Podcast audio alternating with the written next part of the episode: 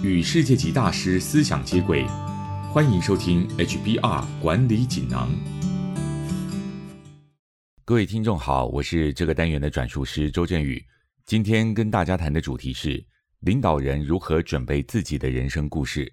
内容摘自《哈佛商业评论》全球繁体中文版。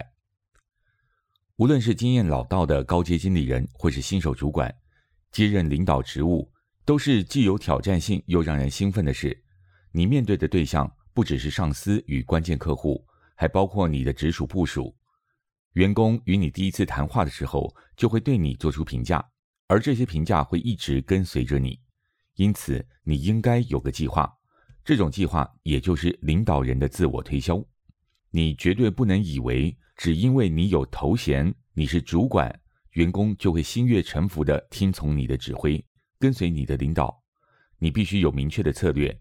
并用简单明了而且具有说服力的方式和部署沟通，赢得他们的支持。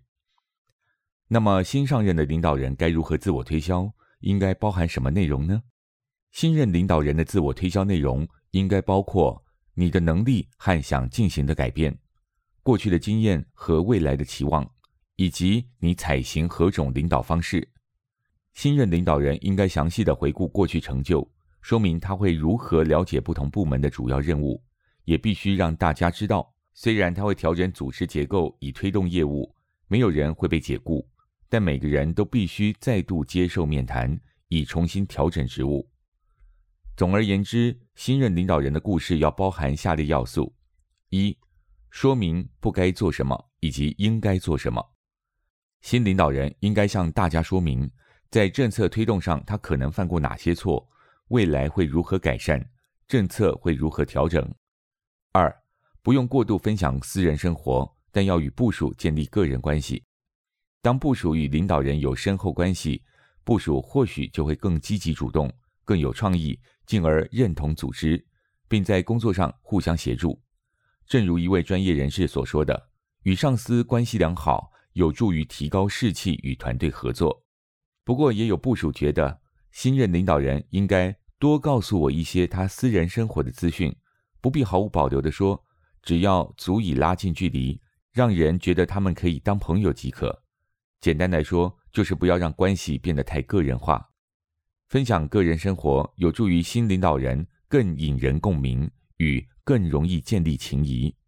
这么做也能帮助你打好基础，以便日后若是提出改革措施，较容易得到支持。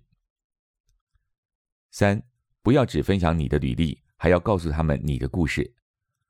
部署可能会检视你的各种经验，也可能想知道这些经验会如何影响你的领导风格。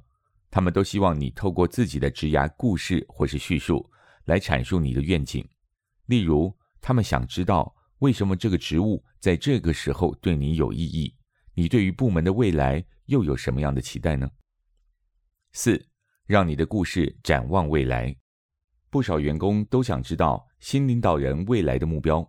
如果这个新职务对你的个人经验很重要，员工也会很欣慰，因为这代表你的部署在这故事里扮演很重要的角色。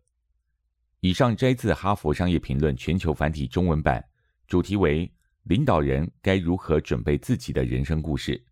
方法包括：第一，说明领导人不该做什么以及应该做什么；第二，不用过度分享私人生活，但要让部署建立个人关系。